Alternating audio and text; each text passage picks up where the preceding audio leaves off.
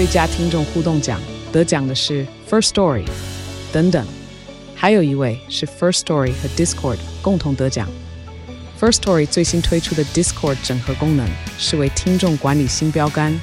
将拥有会员资格的听众自动加入 Discord 群组。这不仅减少创作者的负担，也为听众带来丰富的互动体验，获得全台 Podcaster 一致肯定。体验这个惊人的功能，立刻点击叙述栏链接，让你与听众互动更上层楼。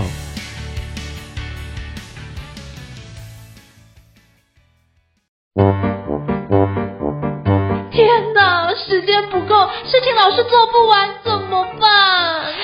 别担心。就让高效人生商学院每周陪你充充电，找到方法不抱怨。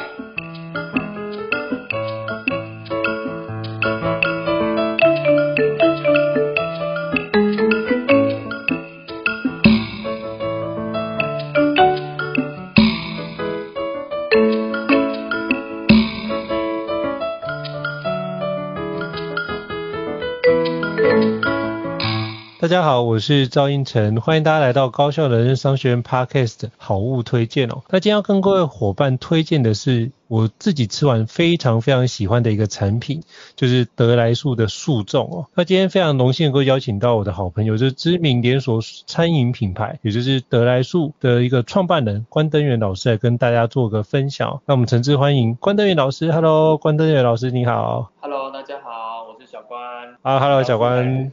高兴来到应城的节目，是非常欢迎小关的莅临哦。那是不是可以邀请小关简单跟我们听众做一下自我介绍，让大家可以多认识你一点呢？好，那我我通常自我介绍都会说我是台中周杰伦，这样子比较好记。对，本人比较像周杰伦一点。嗯、对，那我个人是在做一个素食的品牌，叫做得来素，对，素食的素。那顾名思义就是我们是在做许多素食的产品。对，那我们自己本身现在有线下店二十间，然后还有线上的一个网络商城，对，那这是我们最主要的项目。是非常感谢，就是小关跟我们简单的分享一下，做一下自我介绍。那是不是可以邀请，就是小关跟我们介绍一下，哎，当初怎么样会创办得来树的一些初衷，以及自己的一个职涯发展的历程，是不是可以让听众可以多了解一下？我的创业的过程大概是，我我先讲一下我的就学过程哦。我自己本身只有高职毕业，嗯、然后高职毕业之后我就去当了职业军人，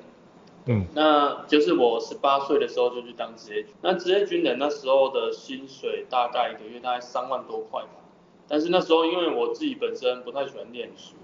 所以我就告诉自己说，嗯，我退伍之后我就要存一桶金，然后，哎，就是打拼事业这样子，就是。其实我蛮早就有创业的想法，大概在高中的时候，我其实就想要创业。那启蒙其实是来自于郭台铭的，那时候有一本书叫郭台铭的，呃，是郭台铭写的《红海五千亿传奇》，就是那时候红海只有五千亿的市值，对，那现在当然是好几兆。那那时候就给我一个启发，觉得说人生就是要干点像郭董这样不一样的人生，所以我自己设定了这样的目标。那当兵三年半的时间，那存了一百万的的第一桶金，然后就是创业的时候就是要找说，哎，到底要做什么？那刚好就发现说，因为我我自己本身的性格是比较叛逆一点的，就是喜欢跟人家做一点不一样的事情，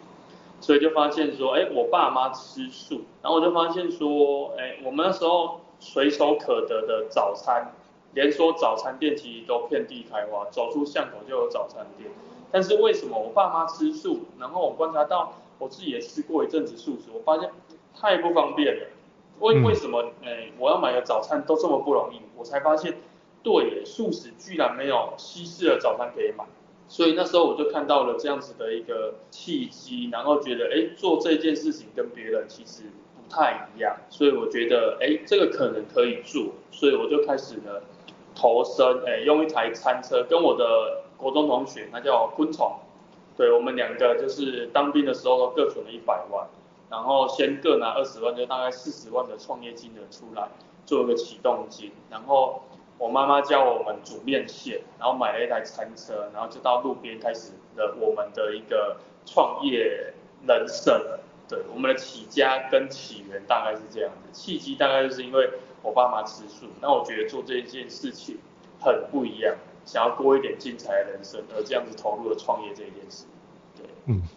因为之前有听小关分享过，可是每次在听都会有觉得那个创业的那个被触动了，就觉得这个是一个非常重要的一个起心动念哦。那可不可以邀请小关跟我们分享一下？那在创业的初期有没有遇到什么样的困难或挑战呢？我觉得创业我们最初期的困难应该来自于是因为我我诶昆虫它是读电子科，那我自己本身是机械科，所以我们两个是完全没有餐饮的背景。表哎，就是代表你一切都要从零开始。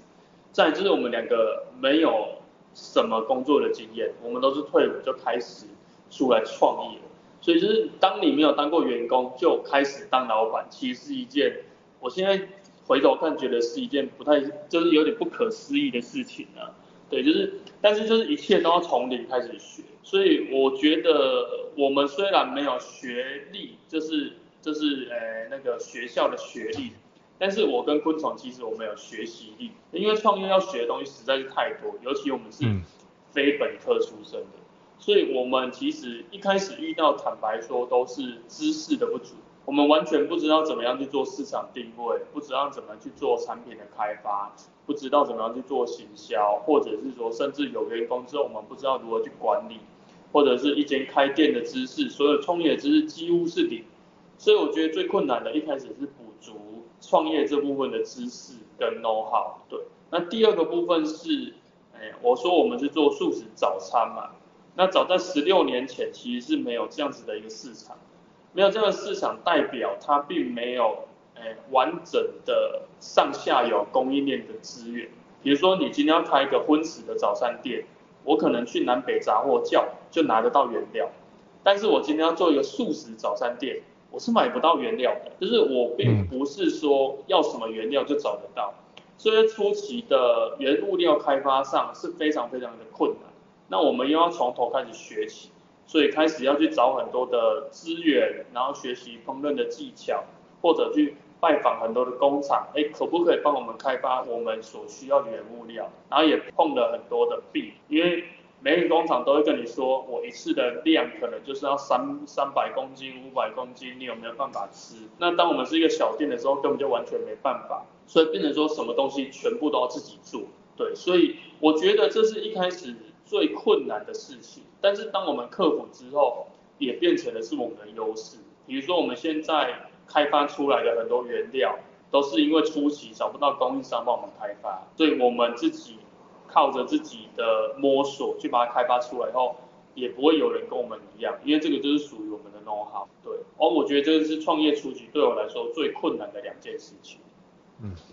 所以就是过去没有餐饮的经验，以及供应链并没有我们需要的一个素食产品的项目，这件事情会是比较大的困难点。那包含小关跟德来素，其实在这十几年来就发展的很多的内容做一个飞快的长进哦。那我也想请教一下，因为其实通常呃连锁餐饮业，包含自己也有去帮一些连锁餐饮业的客户上课，那大部分大家都会聚焦在。就是餐饮如何做成连锁的门店，但是德来素有一个非常不一样的一个发展，就是开始经营相关的一个电商平台哦。所以我想要请教小关，就是当初为什么会想要从餐饮的连锁门店到经营电商呢？这中间是有什么的一个发展的历程？是不是可以邀请你跟我们分享一下？好，就是应该是说传统的餐饮的商业模式大概就是单店，再来就是复数店，嗯、就是可能我自己开个两三间店。然后再来做连锁加盟或者是直营连锁这些事情，反正就是传统的餐饮商业模式，就是越开越多店。那我们自己选的路的商业模式，就是我们一开始立志就是希望成立一个素食早餐的连锁系统，然后走开放加盟制，这是我们一开始就设定好的商业模式，希望在台湾可以开个几百家的一个市场规模。对，那当我们开放加盟之后，会遇到一个问题是，诶，比如说我们自己是在台中，但是我开始会有桃园啊、高雄啊，或者是甚至之前看东部啊、北部啊这样子的一个外县市的区域的一些加盟店。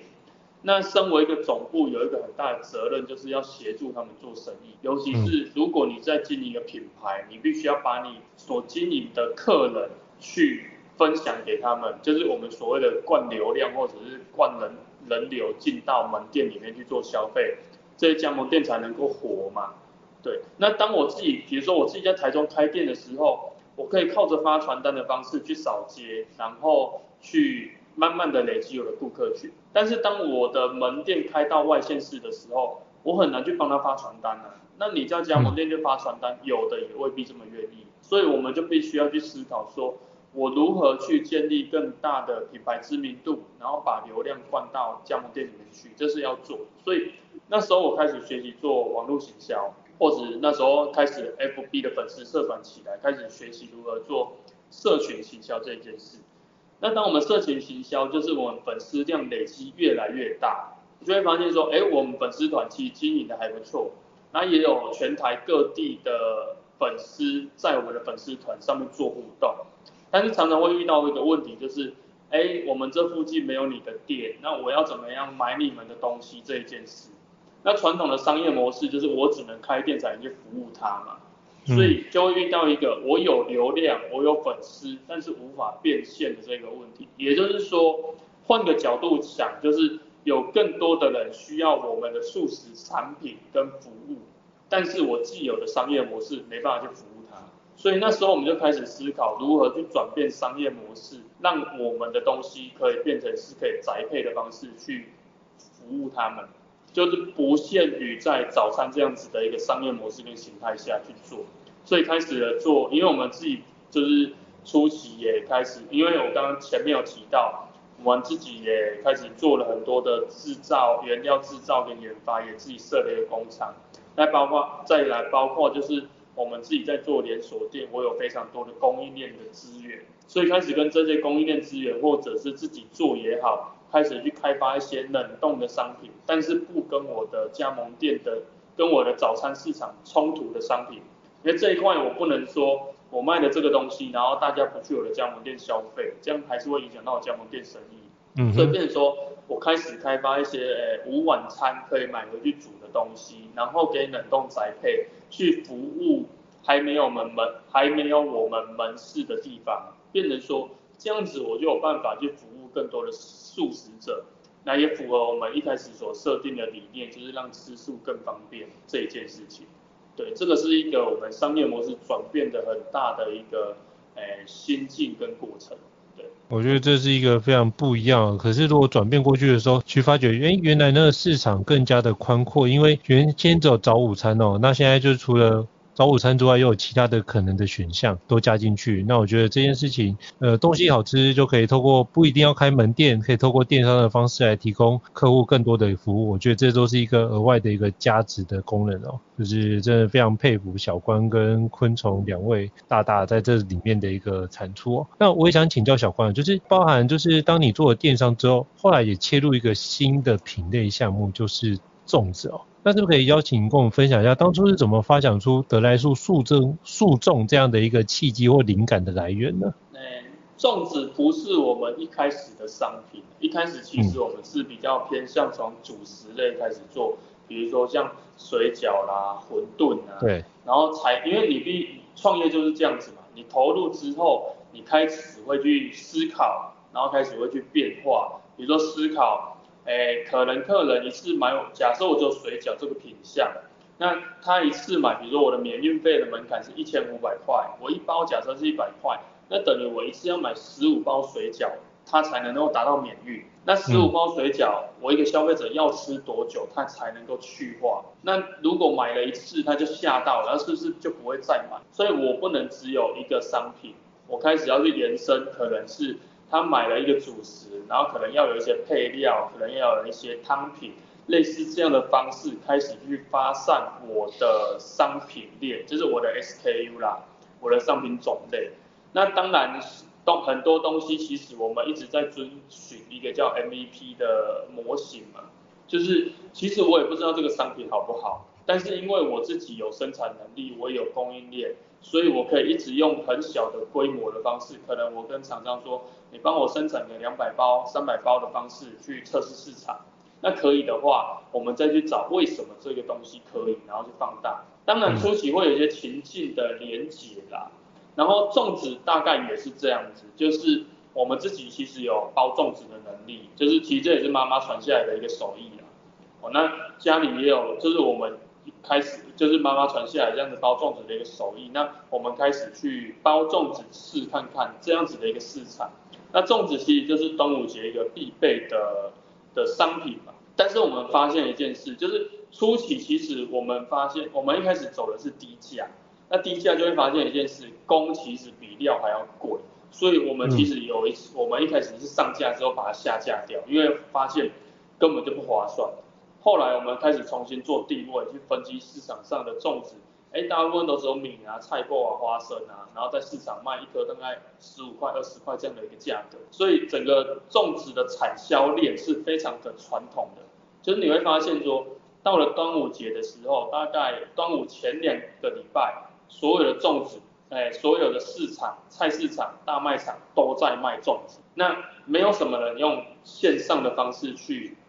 去接单，然后生产跟销售的状态。所以那时候我们就重新的做定位，我我我们内部讨论说，我跟昆虫就讲说，我不要做低价的粽子，我们做要有附加价值跟高价，所以我们的料特别的多，比如说我们粽子里面有七种配料，那就跟市场只有菜脯、米跟花生这种粽子做一个差异化。那一开始大部分市场都卖二十块，我们一开始就卖到四十四十到四十五块，相对那时候是相对高价，但是也因为这样的模式，我们也走电商，我们可以开始做预购制。那预购制这个模式就会变成是，我可以提前接单，然后进行生产，然后我的量体就可以比一般的人还要大。因为一般的传统模式就是前两个礼拜才会拿出来卖，那有就是产量有限，所以我们就看到了一个缺口，就是这样子的一个产销模式没有人做，然后开始，哎，这个就是，而且我们的种植的差异性有出来。从这样的产销模式开始去去拉出我们跟其他呃一样在做粽子这样子品类的一个业者，去拉出了一个距离出来。然后后来我就发现，对，做这种比如说中秋，然后端午、过年这种刚性需求，其实是很强劲的一个需求点。对，所以我们后来就掌握到这样的刚性需求点，去把这样子的一个品类做放大的。嗯，我觉得这是一个非常非常棒的一个思考点，透过客户的一个痛点的需求去找到缺口，那去满足这个缺口之后，其实就会让整个一个客户的痛点被满足，然后包含着我们的销量就会持续的上升哦。我觉得真的是很厉害。那我可以跟小关请教一下，那得来素素粽的一些商业模式有没有什么样的独到之处？其实我们商业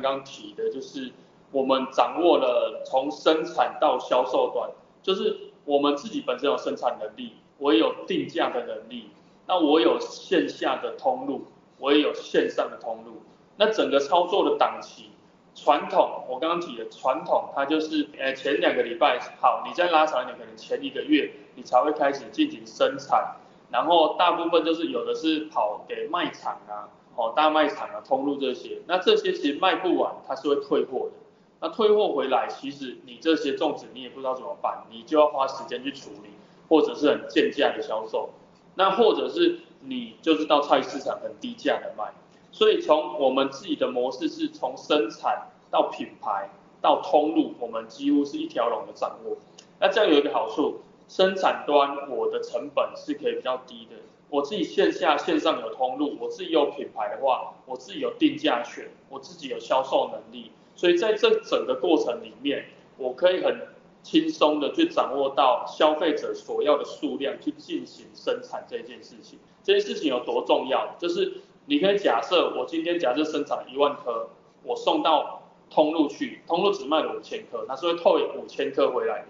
但是我今天我们自己做自产自销，是我可以开线上预购，提前做预购。那预购我就会知道有预支数量，那我就可以跟我的生产端去做排程的进行。比如说我现在一天可以生产六千颗，那我现在比如说现在刚好在要，哎，接下来要端午节了，我们开始接单，接到现在假设有一十万颗了。那我就会知道，我至少要排十五天、十六天的工作排程进去进行生产。那这个其实我大概在四月，甚至早一点三月的时候，我就可以开始进行生产、接单生产的动作。那是不是我整个周期大概就大概会有三个月的时间可以准备，从生产到销售，不会只有端午前前一个月才开始准备，那你就只有一个月的销售量。所以我们的量体可以拉大，最主要就是我们从生产端、通路端、线上线下到品牌端，我们几乎全部都掌握住了。那一条龙的这样的状况下，导致我们那个商业模式可以被我们，就是我们很可以很好的运作，不会说啊我要牵制到通路啦，我要被被我要被品牌端牵制啊，或者是我要被工厂端牵制这样子的问题。对，这是我觉得特殊的一个商业模式。我觉得这是一个非常重要的一个思考点，就是透过一条龙的商业模式，把可以做的就是掌握好，这样也可以帮我们更好的控制。那个生产以及帮我们控制着整体的一个毛利，我觉得都是一个很好的一个方式哦。那就可以邀请小关跟我们介绍一下得来素素粽有什么样的特色呢？包含什么样的口感或营养成分，或是在制作上有没有什么跟一般传统的粽子不一样的地方？我觉得我们粽子比较不一样，就像我刚刚前面强调的，哎，其实包粽子这一件事情，它完全很难机器化，几乎都要手工。第一个从你选米开始洗米。然后到粽叶，到每一种配料，比如说你的米还要爆香，还要去炒过，还要去拌配料，你的配料要重新配过，然后只要一种料，都是一种调理方式。那我说我们的粽子里面总共有七种料，那代表了你要七种的调理方式，所以它的光准备的工其实就非常的繁杂。这件事情就是我我觉得也是一个造就我们的。粽子，诶、在市场上，我觉得相对洗米只是高比较高了。虽然我们的单价，诶、到今年其实单价不算高了。我们在几年前其实单价算高，但是今年其实我们单价不算高，对。但是我们的处理的料的种类繁杂，所以导致我们的 CP 值相对性也是比较高。然后我们那时候研究市场上很多粽子都大大概一百三到一百五十克，那我们增重到一百八十克，相对性也是比较大颗一点。对，所以这个其实就是我们的一个特色，就是我们的处理的，比如说里面有栗子，你有香菇，你有雪莲子，你有菜脯，你要拌米，又有几种素肉，那每一种的调味其实都是一个工，对，那就是我们讲我们是后工功夫重，就是你因为你的后工嘛，搞纲嘛。你搞工搞刚才能造就一颗好吃的粽子，然后卖到这样子的数量。我觉得这真的是不容易哦，因为我自己有吃过，真的非常非常好吃，而且吃起来的口感其实如果你不讲，真的感觉不出来这是在吃素粽的感觉，所以真的非常非常好吃哦。那。我也想请教小关，就是在开发这些产品的过程，一定会有开发产品遇到的挑战与瓶颈嘛？那是不是可以跟我们分享一下，当初遇到什么样的瓶颈，以及接下来你如何做哪些的方式，可以把你的产品不断的优化迭代呢？我举一个我们在去年克服了一年多的一个商品，叫做馄饨。嗯，对。那因为我们之前的馄饨是手工包的。那手工包其实要有一个比较大的问题是，从因为我们的皮必须要向外面去采购，对，那我们向外面采购，其实我们发现其实皮的稳定，当你量体大的时候，供应链的皮的稳定度其实不那么高，所以我们在去年做了一个很重要的决定，就是我们决定从皮到馅到制作，我们拉回来自己做，然后就是我们现在的水饺、馄饨，其实我们的皮都是自己。那这个过程其实你知道，面粉其实是一件很难搞的东西，因为面粉只要你每一批的面粉的品质，或者你当天的温度，或者是湿度，或者是你碾压的次数不一样，都会造成皮的筋性不一样。那我们又不太想要去放一些，比如说稳定剂或者是抗冻的一些比较算是，呃，它就是合法食品添加物啦。对，但是当你不放这些东西的时候，其实你要去控制它的稳定性相对又更难。所以我们在在开发这些商品的时候，其实每一样东西，比如说面粉，我刚刚讲的温度、湿度不一样，你的碾的碾碾压的次数不一样，厚薄度不一样，然后这些东西都会影响到，比如说我们在跑机器它的顺畅度。像我们一开始的良率真的非常非常低。光我买回来的机器，我们大概花了一年多的时间才把配方整个搞定。它能够顺利的生产，然后从良率的三十趴拉到现在大概可以到九十五趴。对，那个就是那个过程，其实是你要，其实你说，哎，就是必须要经历过很多的报废跟灰心的。那时候真的是，你买了一台机器，大概我们大概买了一台机器到整个制程弄好，花了快三百万。但是你放在那边放了一年多，它是没办法去动作，其实心里是很不是滋味。对，然后或许是或者是说像。我们有我们自己，比如说我们这种餐饮去转，哎，做食品，哎，食品其实不太一样的概念。餐餐饮其实是现点现做，但是食品你要考量到它必须要高温灭菌，或者是低温这件事情。低温就是冷冻嘛，去延长它的保存期限。但这些过程其实都会去破坏，有时候会去破坏上那个食材的一些本身的材质。所以你必须要经过不断的测试，然后不断的技术提升，然后才能去把，诶，你本来餐厅好吃的东西变成是调理包，然后可以方便复热就可以使用这件事情。这个过程其实需要经历蛮多的时间跟失败的次数来去堆叠出一个商品的产生。对，我觉得这个其实是，嗯，有一点类似科学研究啦。对啊，嗯，我觉得这过程的耐心是。需要非常大的，我觉得真的不容易，因为之前有听小关分享过这一段，就发现，嗯，因为我们包含自己，我们现在用腰果嘛，那用腰果这件事情，光呃找个草食机、裁切机，就发觉这都是一个很大的功夫，因为完全没有碰过嘛。而且就是之前也跟小关聊过，其实做食品制造业，你要做工厂，其实就是一个资本的一个竞赛。军备竞赛，那随便买一个相关的一个设备都是几十万起跳。那刚刚听就之前听到小关分享，那那个呃包馄炖机好几百万，觉得嗯。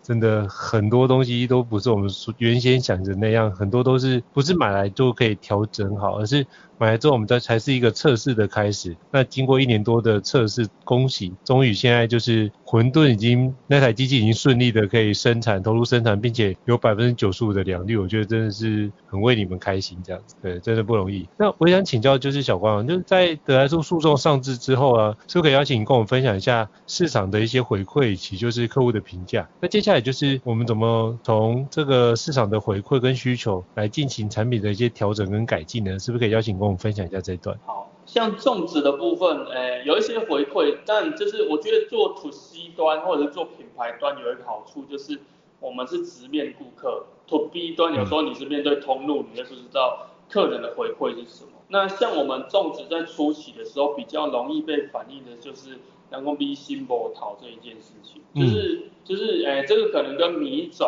的挑选，比如说我们一开始是用诶、欸、长糯米跟圆糯米去混的，那这样子的混，因为长糯米坦白说它会比较看亮啦，就是能能够看点，就是比较点击，然后比较常常会让客人感觉到会有，其实它不是没熟，只是相对性它会比较硬一点，那有的客人就不太喜欢吃这种口感，所以我们后来就把。圆糯米拿掉，变成说全部都是用长糯米这样子的一个部分。那比如说像有的客人出席回馈都会有说，其实就是还是会有人回馈说，啊你的米，我们光解决客人说，哎米心不好这件事情，其实就下了蛮大的功夫。第一个从米种，然后再来就是从工法，比如说以前我们可能洗一洗就拿下去蒸了，但是这样子其实它的熟度会不太够，因为嗯。你还要经过冷冻，就是因为粽子我们必须要冷冻处理，它才可以延长它保存期限嘛，就是透过急速冷冻。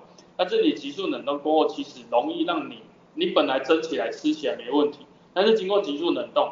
再复热了，它还是会有这样子的一个问题，就是让你吃着就硬硬的。所以我们要去改善的制程，就是我们的米必须要先去利用大概一百度的水先去烫过，烫过之后再拿下去蒸，它的含水量比较够。那这样子其实就是从顾客这样子一次一次的回馈里面去调整我们的制程跟料的选择，对。然后你说好的回馈呢，其实我觉得用销售量就是一个就是最好的一个证明，就是我们从一开始的一万五千颗卖不掉，到接下来三万颗、六万颗、跳十万颗、十二万，到去年的十六万，就是。后面的成长幅度其实是非常大，其实都是我们做不出来，不是市场没量，所以我们这两年一直在克服，呃，大量生产这一件事，包括今年我们又去买了一台洗粽叶的机器，对啊，所以我觉得这个是诶顾客对我们直接用钞票对我们最好的回馈了，对啊，就是我觉得能够卖到这样子的量也是蛮感谢顾客给我们的一些支持，然后这过程当中也是我们不断的一直在想办法让产品能够更好，对啊对啊对啊，大概是这样。嗯我觉得真的是一个不容易的过程，可是也透过这样的过程，真的是非常佩服小关跟昆虫在经营得来素上面，我觉得是一个如履薄冰哦，但是就也非常稳扎稳打的把需要遇到的一个议题就如实的去面对跟解决，我觉得这是一个非常棒的一个思考点哦。那我也想请教一下，因为你刚刚提到，像现在已经卖到大概十六万颗的一个状态，那最近有做什么样的一个行销活动，或是透过什么样的管道来推广得来树树种的一个方式，来提升德来素的一个品牌影响力吗？我们今年的策略跟去年就又有点不太一样，去年的策略是找了非常多的 KOL 或者是呃部落客来帮我们去做撰文，然后或者是推广的动作。但今年我们的策略会比较偏向，应该说今年的发展有一点比较。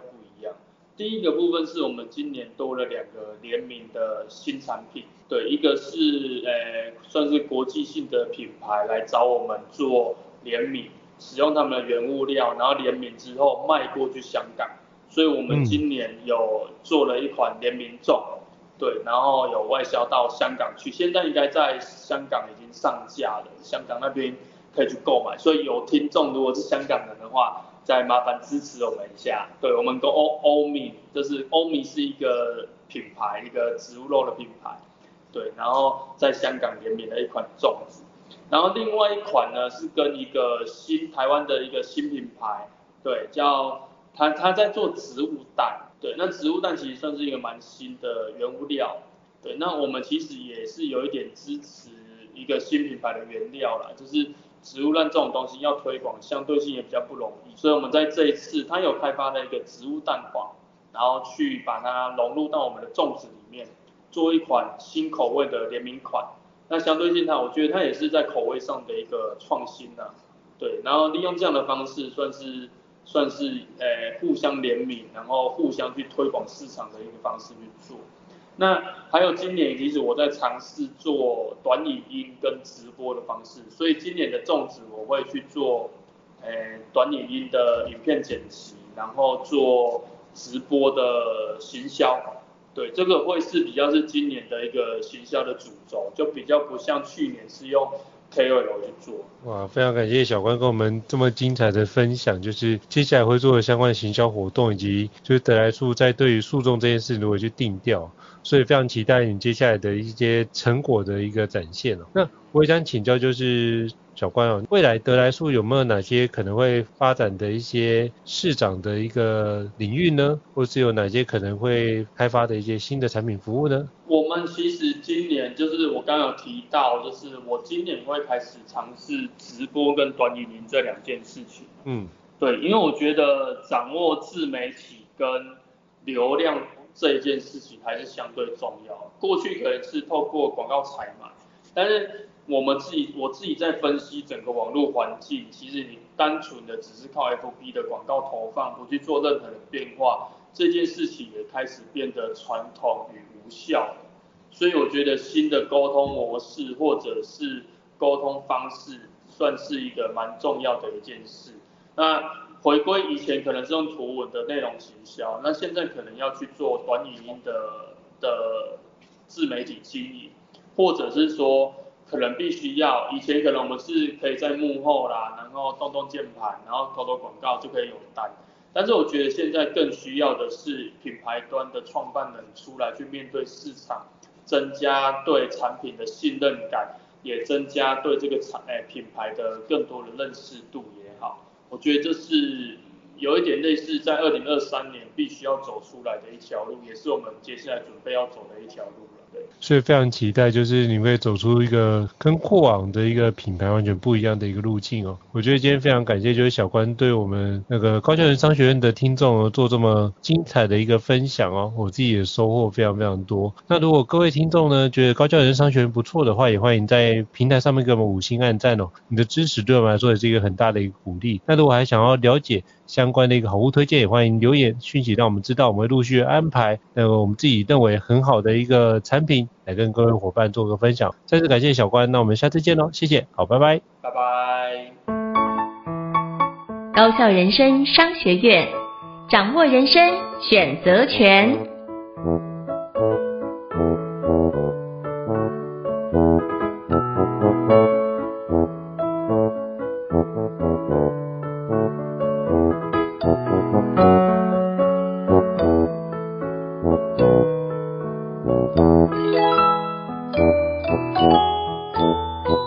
Mm-hmm.